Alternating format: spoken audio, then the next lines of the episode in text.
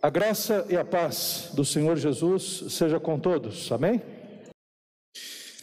Meus queridos irmãos irmãs, vamos abrir a Bíblia no Evangelho de Mateus, no capítulo 5.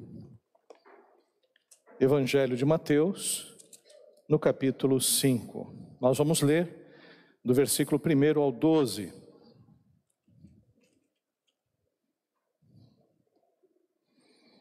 Ou do primeiro ao décimo segundo, né? Mateus capítulo 5, versículo 1 diz assim: Vendo Jesus as multidões, subiu ao monte e, como se assentasse, aproximaram-se os seus discípulos. E ele passou a ensiná-los, dizendo: Bem-aventurados humildes de espírito, porque deles é o reino dos céus. Bem-aventurados os que choram, porque serão consolados. Bem-aventurados os mansos, porque herdarão a terra. Bem-aventurados os que têm fome e sede de justiça, porque serão fartos. Bem-aventurados os misericordiosos, porque alcançarão misericórdia. Bem-aventurados os limpos de coração, porque verão a Deus. Bem-aventurados os pacificadores, porque serão chamados filhos de Deus. Bem-aventurados os perseguidos por causa da justiça, porque deles é o reino dos céus. Bem-aventurados sois, quando por minha causa vos injuriarem e vos perseguirem, e mentindo disserem todo o mal contra vós. Regozijai-vos e exultai, porque é grande o vosso galardão nos céus, pois assim perseguiram aos profetas que viveram antes de vós. Vamos repetir, todos nós, o versículo 4, que diz assim: vamos juntos. Bem-aventurados os que choram, porque serão consolados. Novamente, bem-aventurados os que choram, porque serão consolados. Pai querido, nós queremos te agradecer, ó Deus, por essa oportunidade que temos de ler a tua palavra e aplicá-la ao nosso coração. Pai, pai, pai amado, nós sabemos Ó Pai, que muitos nesse momento não têm acesso à tua palavra, ou porque não conhecem, ou porque são de outras religiões, são povos não alcançados, ou porque existe uma proibição tácita de governos anticristãos. E nós pedimos agora por estes também, Senhor, que o teu Espírito Santo esteja levantando homens, mulheres, ó Pai, que possam alcançá-los na obra missionária. E também, Senhor, que nós estejamos sempre, Pai, ó Pai, entrando em contato com pessoas que não conhecem o Teu nome, o Teu Evangelho, para que possamos, ó Pai, anunciar as boas novas de salvação em Cristo Jesus. E, Pai amado, te agradecemos por essa passagem, por esse texto, que a Tua palavra fale profundamente ao nosso coração. É em nome de Jesus que nós oramos. Amém. Meus queridos irmãos e irmãs, nós vivemos num caos, um caos das religiões, dos pensamentos, das filosofias, eh, também das, dos aspectos relacionados das soluções econômicas, políticas. Vivemos um período em que existe um mercado de ideias onde cada um expõe a sua vontade, o seu querer, né, o seu pensamento. E nós precisamos de balizas seguras para que a gente enfrente todo esse tipo de informação. Toda e qualquer, todo e qualquer pensamento, toda e qualquer filosofia, toda e qualquer ideologia é imperfeita. É, tem valores que são questionáveis do ponto de vista cristão. E a gente não pode se deixar enredar por uma ideologia seguindo-a de uma forma idolátrica. Então, por isso a gente volta no Sermão da Montanha. Por isso a gente volta na palavra de Deus, para que a gente avalie aquilo que a gente está seguindo, para que aquilo que nós estivermos defendendo, nós possamos colocar os próprios limites, dizer, não, eu sigo até aqui, eu vou até esse momento, eu estou com essa pessoa no aspecto político, no aspecto econômico, no aspecto social, mas até esses aspectos porque o que está sendo pregado além disso está ferindo a minha forma de acreditar no Evangelho, não é aquilo que eu acredito, não é aquilo que eu defendo, então eu não caminho desse jeito. Eu caminho com você até aqui, onde o Evangelho pode permitir que eu vá. Fora disso, eu não caminho. Então é por isso que nós estamos voltando a essa questão do sermão da montanha. Por que o sermão da montanha? Porque o sermão da montanha é a constituição do reino de Deus. O Sermão da Montanha é o ensino de Jesus à igreja, é a síntese que ele faz para que nós possamos ter valores, valores do reino de Deus para segui-los. É, da mesma forma que Moisés, ele subiu ao Monte Sinai, recebeu a lei de Deus e entregou ao povo de Israel antes de entrar na terra de Canaã, Jesus Cristo subiu ao monte também e, como legislador que ele é, porque ele mesmo é o autor da lei de Moisés, né, junto com o Pai e com o Espírito Santo, ele ensinou como é que deveria ser interpretada essa lei de Moisés. Como nós deveríamos agora viver os valores do reino de Deus. Então, Sermão da Montanha é essencial para a nossa vida. E por que, que eu digo isso? Um jovem, uma igreja lá no Campo Limpo, estava seguindo um filósofo que se dizia cristão, defensor da família, defensor do cristianismo. E esse filósofo, é, fumando charuto e toda hora falando palavrão, toda hora falando palavrão nos seus pronunciamentos, xingando tudo e a todos. E esse jovem, que era uma pessoa que seguia a igreja, que seguia o evangelho, começou também a fumar charuto e começou também a falar palavrão. Começou a ser uma pessoa arrogante nas suas redes sociais. Ele estava totalmente equivocado na sua forma de ser. Porque no Evangelho a gente tem que entender que não vale apenas os fins, os meios têm que ser lícitos. Pastor, não entendi isso. Lembra de Maquiavel que dizia: uh, o que importa são os fins e não os meios? Né? Uh, não foi isso bem que Maquiavel disse, mas é o que dá para entender no seu texto, no seu contexto. Ele escreveu um livro chamado O Príncipe, né? Uh, um livro que foi dedicado a Lourenço de Médicis. E nesse livro, ele é um manual de política, de como o governante deveria agir. E entre outras coisas, né, estava ali expresso, não dessa forma, mas é, de outras palavras, que o governante ele não devia se preocupar com os meios. Ele poderia usar meios que são ilícitos para alcançar fins que são lícitos. O cristão não age assim. Tanto os objetivos quanto os meios devem ser lícitos. Vou dar um outro exemplo. Né, teve um pastor que ele era deputado, na época em que o Sarney era presidente, e ele é, recebeu algumas concessões de rádio para defender a emenda de cinco anos para o Sarney. Ele foi conhecido como o irmão mão aberta dos cinco anos. Né? E por quê? Ele recebeu concessão, recebeu um lucro para que ele pudesse defender uma ideia no governo. E aí todo mundo criticou isso. Ele dizia: não, mas agora eu vou poder ter rádios e vou poder pregar o Evangelho. Mas a que preço? Se vendendo? Se corrompendo? É esse o tipo de evangelho que nós pregamos? Não. Também existe um costume, e esse costume se espraiou em várias igrejas desse país, de no momento das eleições, por exemplo, né, alguns candidatos irem até os pastores e pedirem apoio. Falam, pastor, eu preciso do teu apoio. Ah, para quê? Ah, eu preciso trocar, eu preciso, é, eu preciso do teu apoio para poder me eleger. Aí o pastor diz, mas o que, que eu levo em troca? Ah, eu faço o seguinte, eu coloco um dos teus filhos como assessor no meu gabinete. Ah, mas e que mais? Ah, eu posso trocar o telhado da igreja.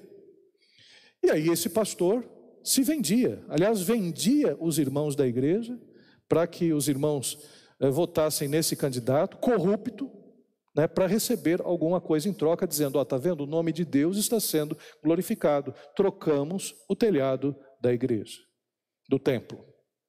Então, o que nós podemos perceber? Esse tipo de prática, ela é condenável.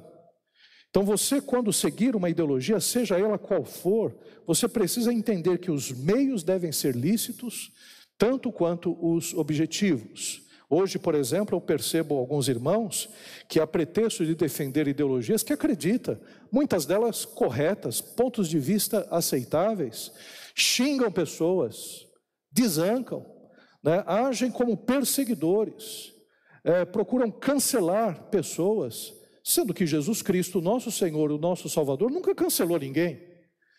Ele conversava com prostitutas, conversava com pecadores, conversava com aqueles é, publicanos que eram corruptos, é, com fariseus, que eram pessoas que distorciam né, a palavra de Deus, é, conversava com todos que se achegavam a ele, levando o evangelho, levando a salvação.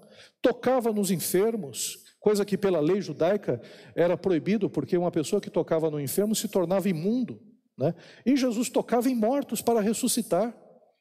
Né? Jesus foi tocado por uma mulher hemorrágica, considerada imunda pela lei, né? e, e Jesus Cristo trouxe a ela cura né? e a restauração social dela. Então, que história é essa, né, de na rede social a gente ficar xingando pessoas, a gente ficar cancelando pessoas, ridicularizando gente só porque acredita de uma forma diferente da gente? Jesus Cristo fez diferente, Jesus Cristo morreu por todos nós, ele deu a sua vida para que a gente pudesse ser salvo. E é esse, essa é a tônica do Evangelho, essa é a tônica do Sermão da Montanha. Essa passagem é uma passagem maravilhosa. Alguém já disse com propriedade que a vida não é para amadores, e não é mesmo, a vida é muito complicada. A vida, a gente planeja uma coisa, acontece outra.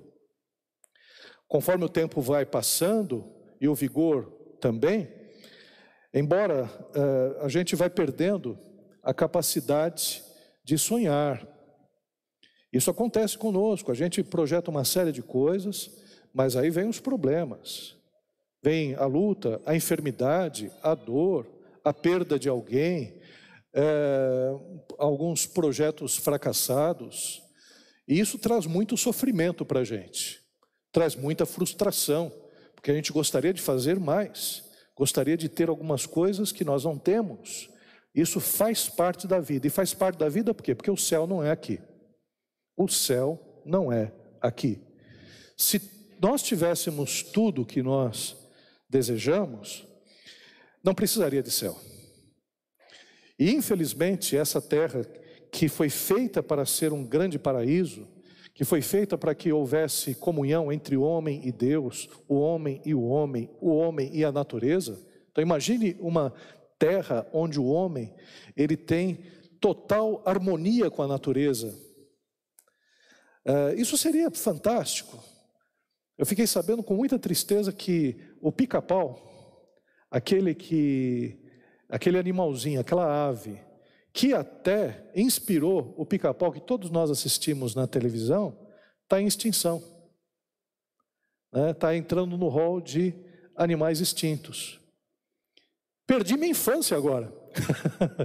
Perdi a minha infância com essa notícia né? porque é, a gente gosta dos animais, vê os animais, né? descobre animais novos. É impressionante como ainda hoje novas espécies de animais surgem. E às vezes a gente está no Facebook e fala: o que, que é isso? É um bicho. Bicho da onde? Ah, é da Nova Guiné. Eu nunca vi esse bicho na vida. Olha que eu tenho 55 anos. 54, não aumenta não. 54 anos. E eu nunca vi esse bicho. Então, é, a gente pensa num mundo onde houvesse total harmonia entre o homem e a natureza. Total harmonia entre o homem e a mulher, entre o outro, é, nós e o outro. Pensa numa coisa dessa você chegar na rua, cumprimentar as pessoas, conversar com elas, não ter medo de assaltos, né? deixar as crianças brincando na rua, deixar uh, passear no meio da noite, né? sem ficar com medo e apertar o passo para chegar logo em casa. Pensa num mundo como seria, um mundo sem doenças, né? A gente, estou começando até a lembrar da música do John Lennon, né? Imagine, né? É, mas o fato é que o mundo foi projetado para que assim fosse. Mas o pecado entrou nessa história, perverteu o mundo, virou de cabeça para baixo, e hoje nós choramos e choramos muito. Eu me lembro que a primeira vez que eu chorei foi que eu chorei, né? Que eu me lembro de ter chorado de uma forma bem angustiante, porque a primeira vez que eu chorei deve ter sido no parto. Eu não sei, né, mãe? Chorei no parto? Chorei. Então, foi a primeira vez que eu chorei. A gente já entra chorando no mundo, né?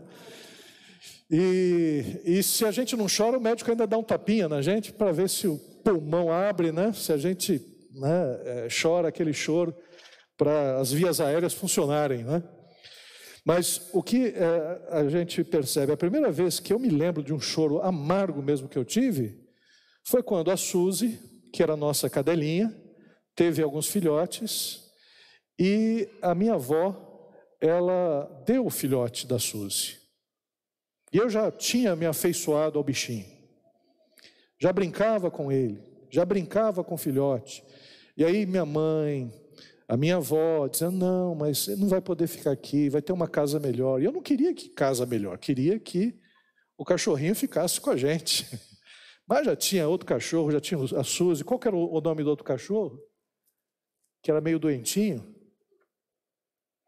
O Catito, né? Então tinha outros cachorros, não dava para ter mais cachorro dentro de casa. E aí o cachorro foi embora e eu chorei, chorei muito, né? Então a vida, a gente coleciona choros. Parece que o choro torna-se a válvula de escape natural para aqueles que conseguem enxergar a dura realidade da vida, porque o choro acaba sendo naturalmente, vindo naturalmente. Teve uma noite dessas aí que eu sonhei que estava chorando. Interessante, né?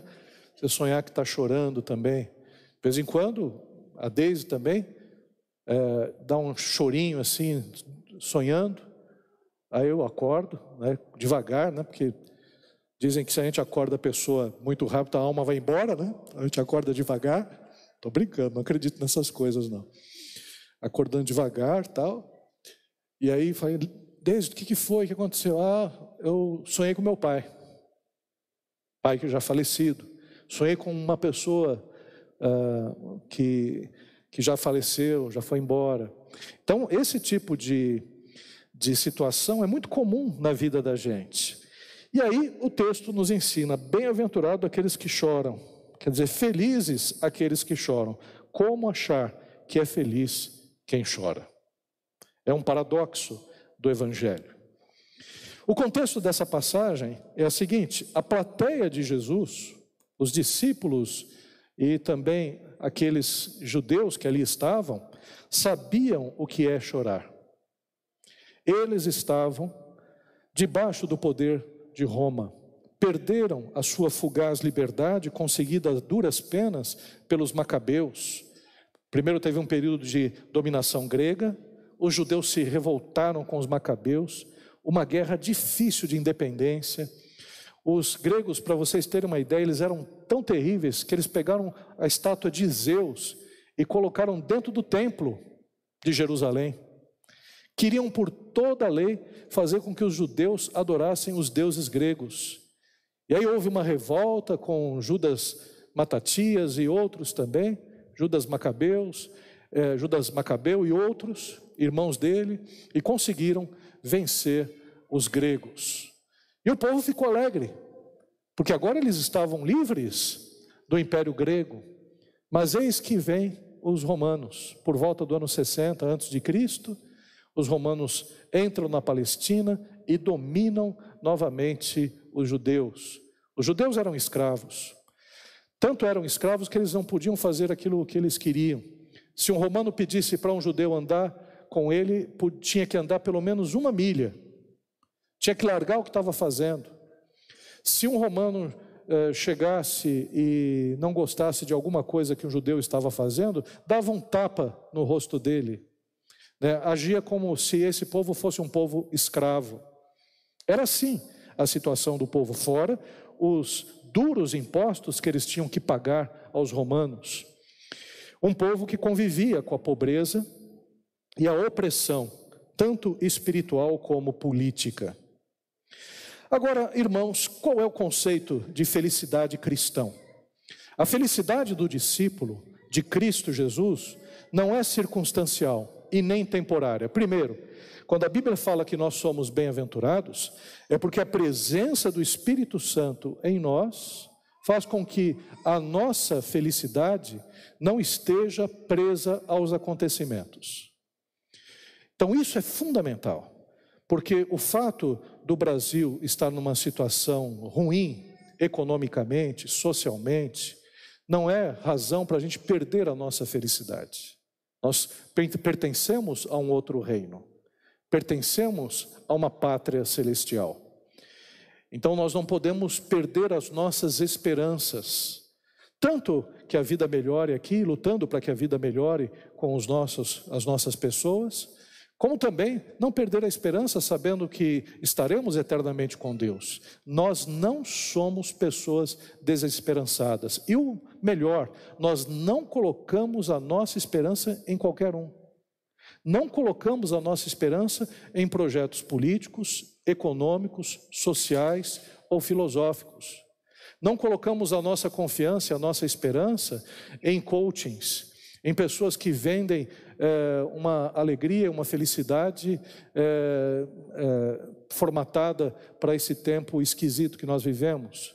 Não colocamos a nossa esperança em objetos de consumo, não colocamos a nossa esperança nas pessoas, porque também os cônjuges, os filhos, os pais, os amigos, os irmãos da igreja, os líderes, os pastores, são falhos também, falham com a gente.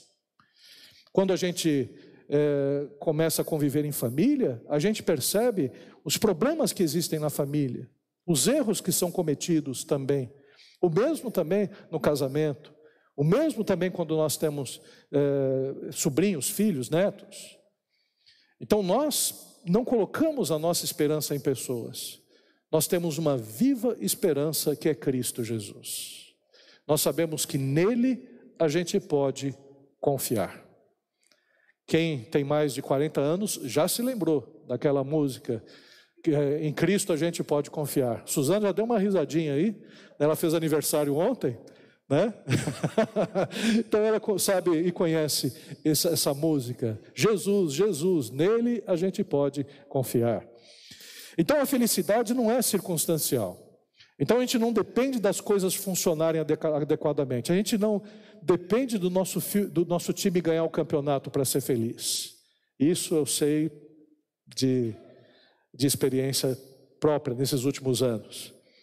A nossa felicidade se estabelece por causa da presença de Deus no coração. A presença do Espírito Santo gera uma alegria produzida pela satisfação em ter seu coração envolto de esperança e graça. Isso ninguém tira de nós. A felicidade é intrínseca na vida do cristão. Outro aspecto que a gente vê também é o paradoxo o paradoxo de uma felicidade que chora. Somos felizes e choramos, somos felizes e sofremos.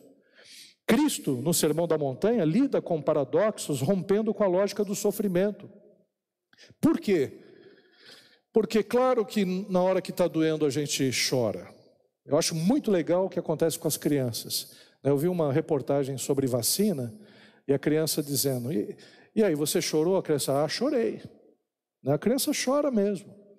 Quando você conversa, quando a criança deu uma queda, ela fala: chorei, caí. Chorou? Chorei.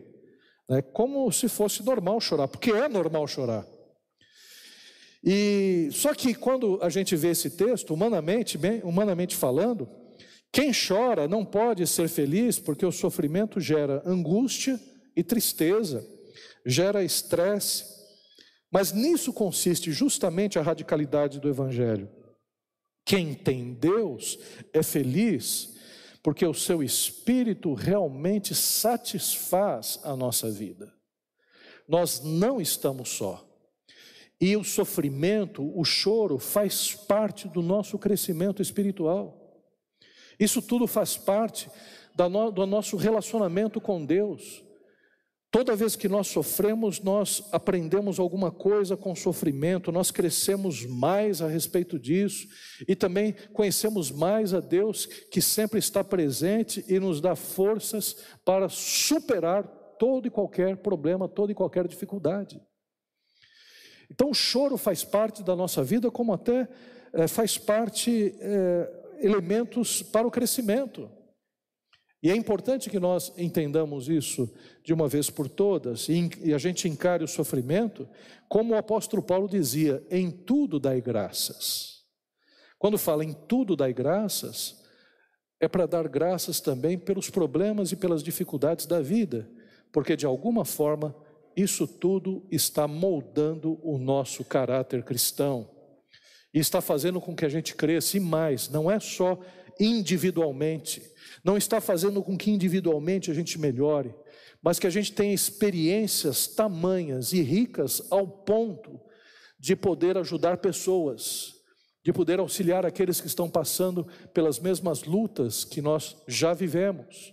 É muito importante que nós entendamos isso. Cristo, ele satisfaz.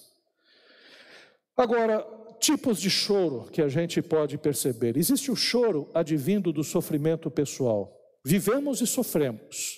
Não há como escapar dessa condição humana. Os Salmos, o livro dos Salmos mostra o quanto o choro está presente na vida daquele que crê em Deus. Constantemente o salmista está falando sobre choro. Davi uma vez fala que, a, a, que ele é, inundava o seu quarto com as suas lágrimas. E ele mesmo escreveu o salmo que nós iniciamos, dizendo: Pode a tristeza durar no anoitecer, mas a alegria vem ao amanhecer. Então, ele está falando sobre a realidade do choro. E o discípulo de Cristo tem o Consolador, o Espírito Santo, que sente, se compadece e intercede por nós. Nós somos felizes não porque estamos simplesmente vivendo uma vida regalada e boa, mas nós somos felizes porque não estamos desamparados na tristeza. Não estamos. Jesus Cristo chorou. Chorou ao ver Jerusalém.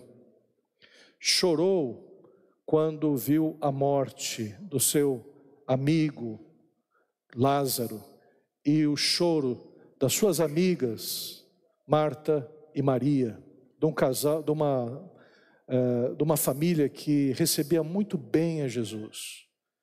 Ô, oh, gente, eu gostaria de fazer parte dessa família. Essa família, família devia ser muito legal, hein? Porque Jesus gostava muito de Marta, Maria e Lázaro. Jesus, sempre que passava em direção a Jerusalém, parava em Betânia, ficava na casa deles. Poxa, que privilégio, hein, gente? Imagina, Maria nem, Maria nem fazia as coisas direito quando Jesus estava na casa dele, dela. Marta ficava arrumando as coisas, Maria só queria saber de ouvir Jesus. E Lázaro estava lá. E quando morreu Lázaro, e Jesus viu todo aquele luto, ele chorou. E aquele choro é um choro que é muito significativo, porque nós temos um Deus que chora conosco no momento da dor. Quando a gente perde um parente, quando perde alguém querido. E Jesus chorou também no momento em que estava ali no Getsemane. Hebreus fala sobre isso. E o interessante é que Jesus procurou consolo entre os amigos, não encontrou. Porque Pedro, Tiago e João, que foram convidados justamente para orar juntamente com Jesus, para ampará-lo nesse momento difícil que precederia o julgamento dele, eles não estavam presentes, dormiram. Mas um detalhe chama atenção: Deus, o Pai, mandou anjos consolarem a Jesus. O Pai não esqueceu de Jesus. Isso é muito bom a gente saber. Que o Filho do Homem, Jesus, Deus encarnado, quando esteve aqui nessa terra, chorou como nós choramos. E foi consolado por Deus, o Pai. Então nós temos o consolo e podemos aproveitar desse consolo. Outro aspecto que nós vemos é outro choro, o choro advindo da capacidade de se emocionar. Bem-aventurado o que chora. O discípulo é feliz porque a sua vida é marcada pela capacidade de expressar sentimento.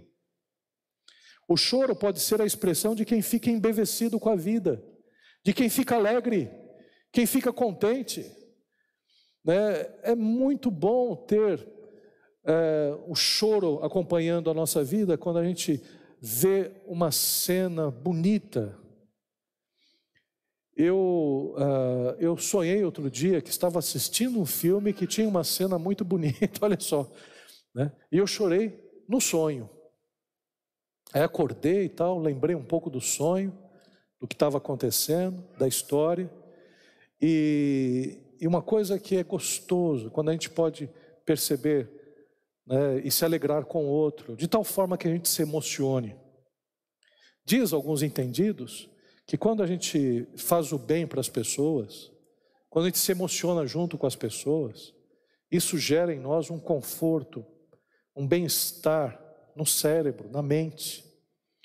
Isso também faz com que o outro se sinta muito bem.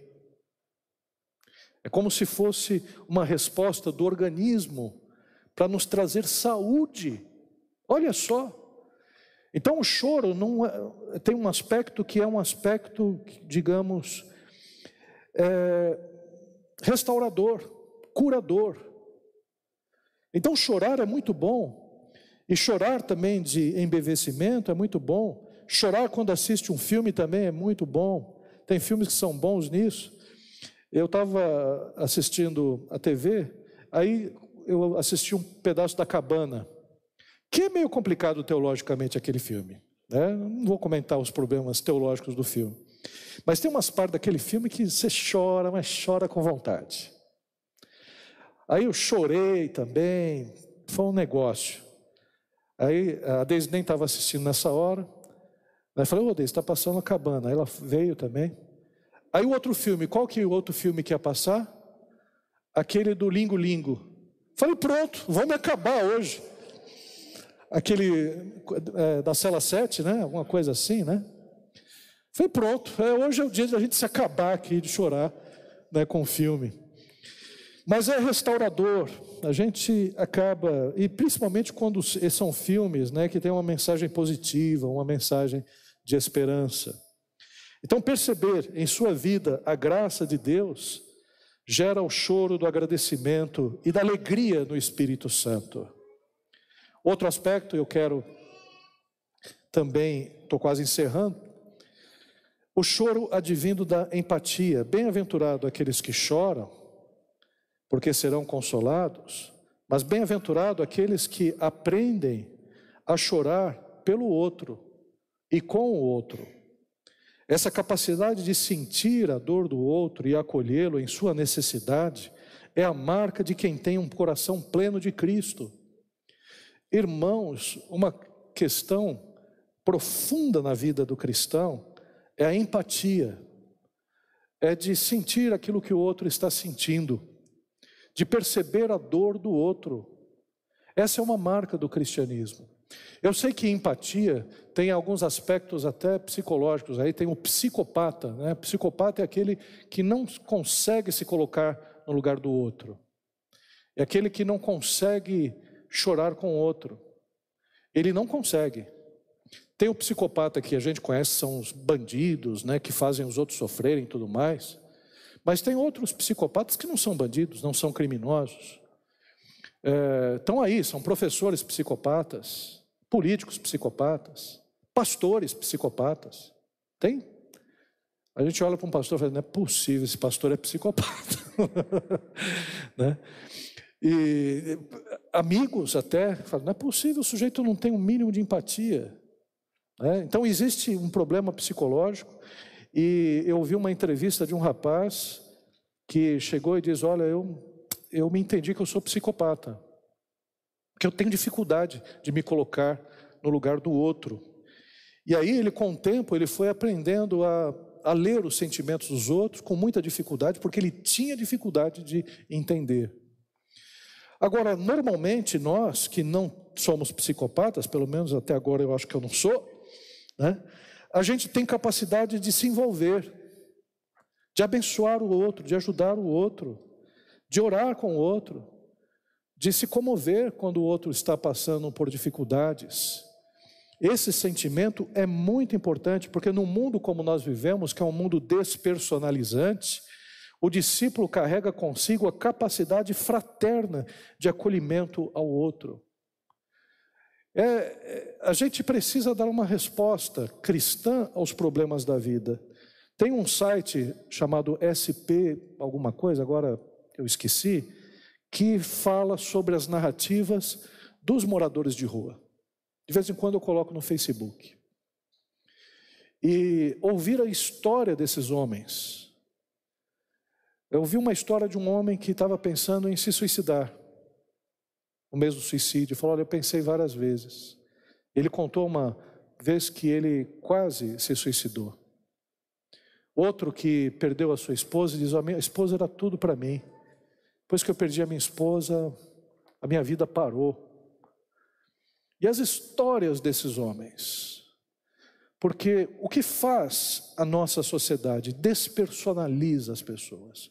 É muita gente vivendo na rua, é muita gente vivendo conosco. A gente tropeça em pessoas. A gente pega ônibus lotado. Eu não pego, porque eu estou dirigindo sempre com carro. Mas peguei muito ônibus. E metrô lotado. Peguei muito metrô na vida. E no metrô, né, as pessoas te incomodam, porque seis horas da tarde, naquela estação Conceição e Jabaquara, lá, é difícil. Você entra naquele. Primeiro, você não entra normalmente, não entra pela sua vontade própria. As pessoas te empurram dentro do metrô. E você não sai quando você quer. Você vai tendo que se espremer até que aquela multidão sai e você sai junto. Né? É aquela coisa: você tira um pé, você não consegue colocar de novo. Você tira os dois pés, você fica no alto, assim, levitando, porque é tanta gente te espremendo que você fica sem os pés no chão. E no metrô, que é o local onde a gente está mais próximo de pessoa que a gente não conhece, a gente não olha para ninguém. A gente olha para uma pessoa assim, fala que pessoa esquisita é essa, olha o cabelo dessa menina. Aí a menina olha para você, você olha para outra pessoa. Olha o bigode desse aí, né? Aí o bigode olha, você olha careca, né? Você não quer contato, porque essas pessoas estão te atrapalhando. Essas pessoas, o suor delas incomoda, o cheiro do metrô é um negócio que você fica, ah, meu Deus do céu, vou chegar em casa, vou tomar logo uma ducha, porque não dá para ficar né, com essa nhaca de metrô. Né? E aí, nesse mundo que é o um mundo em que as pessoas incomodam, a gente olha para as pessoas e elas são, para nós, apenas indivíduos que atrapalham a nossa vida. A gente tem dificuldade de ter empatia em relação às pessoas.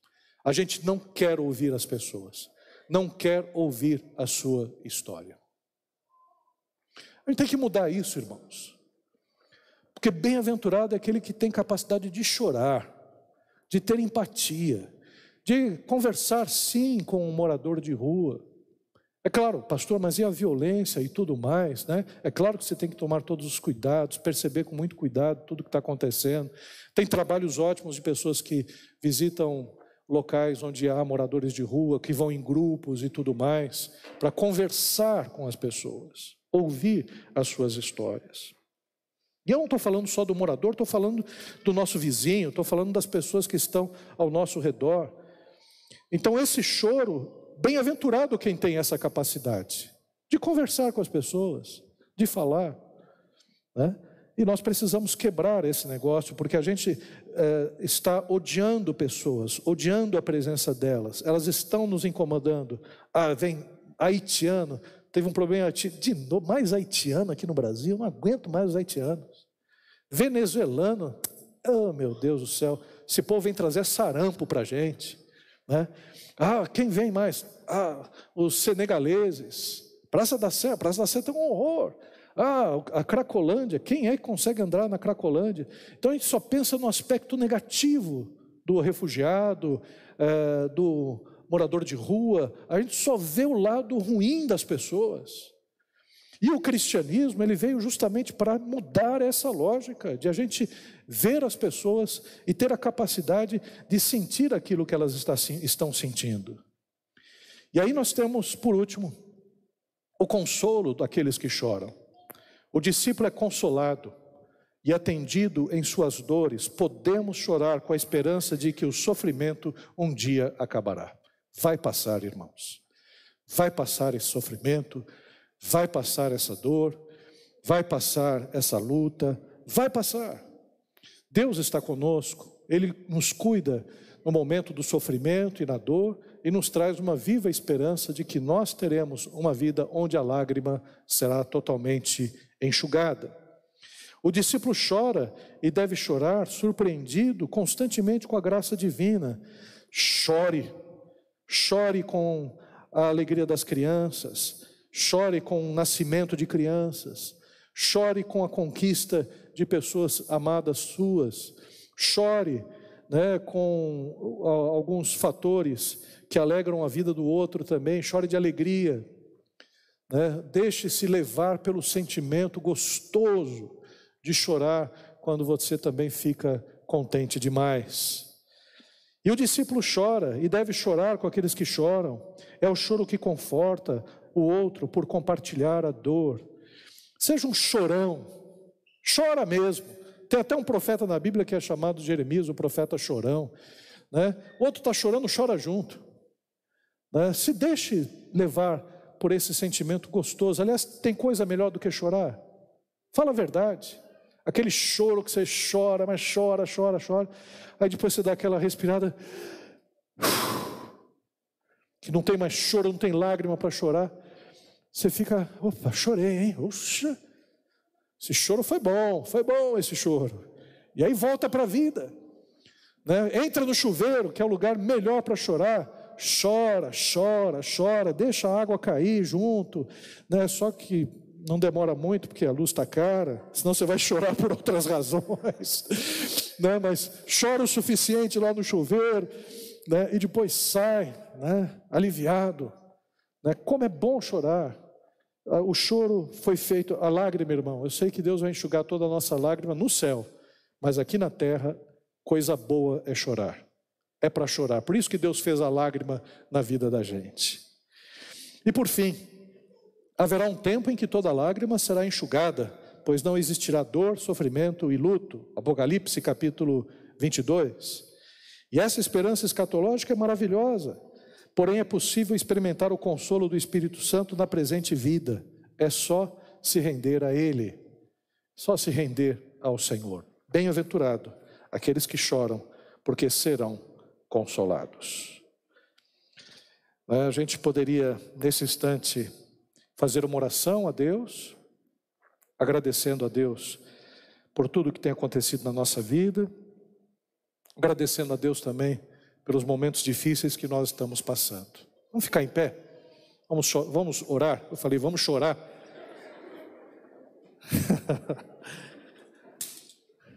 Tem gente aí, isso é interessante, né? Porque a gente está orando aqui, está tá falando sobre choro.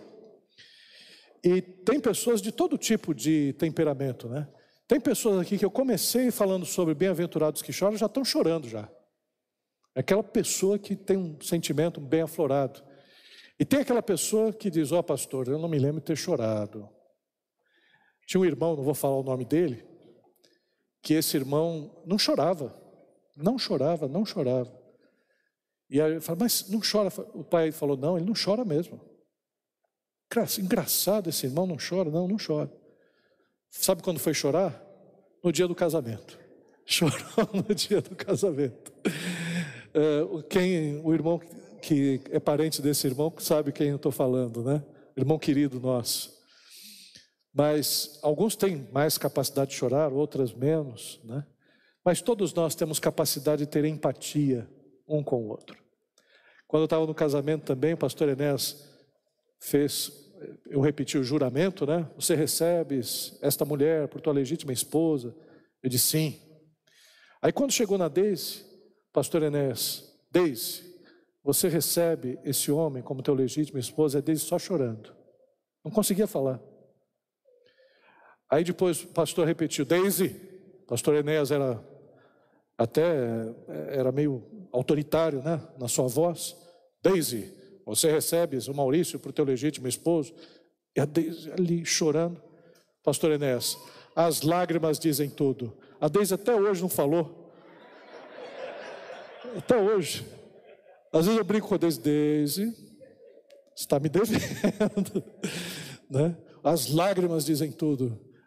E o que a gente pode perceber, né? Como é bom a gente ter esse momento de choro e de desabafo com Deus. Vamos orar nesse instante, vamos colocar a nossa vida diante do altar.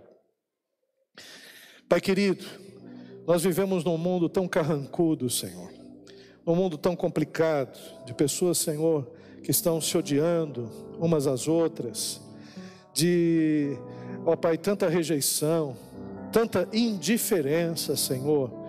E nós confessamos o nosso pecado, Pai, porque por vezes, Senhor, nós também reproduzimos isso, reproduzimos, Senhor, a nossa indiferença, o nosso desamor, reproduzimos, ó Pai, que a gente, eh, às vezes, Senhor, acha que as pessoas são um estorvo na nossa vida, ó Deus. Mas, Pai, a tua palavra diz que bem-aventurados, felizes são aqueles que choram. Por isso, Pai, nós queremos, nesse momento, entender a nossa real condição como cidadãos do reino de Deus, que isso faz parte da nossa vida, que é importante sim chorar, que é importante sim ter empatia, que é importante sim, Senhor, consolar uns aos outros. E Pai amado, ajuda-nos, Senhor, a viver essa realidade diariamente, Senhor. Que a gente possa servir, Senhor, as pessoas que estão ao nosso redor, ó Pai, tendo um pouco de compaixão, Senhor, um pouco de misericórdia, Senhor, às vidas que estão, ó Pai, necessitando da tua graça e do teu amor. Pai amado, que a gente possa cada vez mais, como portadores da esperança que nós somos, de dividir, Senhor, e multiplicar, Senhor, a palavra de esperança, a palavra de alegria, a palavra de felicidade, de paz que nós recebemos em Cristo Jesus. E Pai amado, perdoa-nos, Senhor. Perdoa-nos porque a gente se deixa levar, Senhor, pelas coisas do mundo, pelos ódios, Senhor, pelas divisões, pelos partidarismos. E nós não queremos, Senhor, fazer isso. Nós queremos fazer como Jesus Cristo fez, que amou os seus discípulos e amou até o fim. Queremos, ó Pai, ser parecidos contigo, Pai. Porque a tua palavra de Deus, tua palavra diz assim que o Senhor amou o mundo de tal maneira que enviou seu filho unigênito.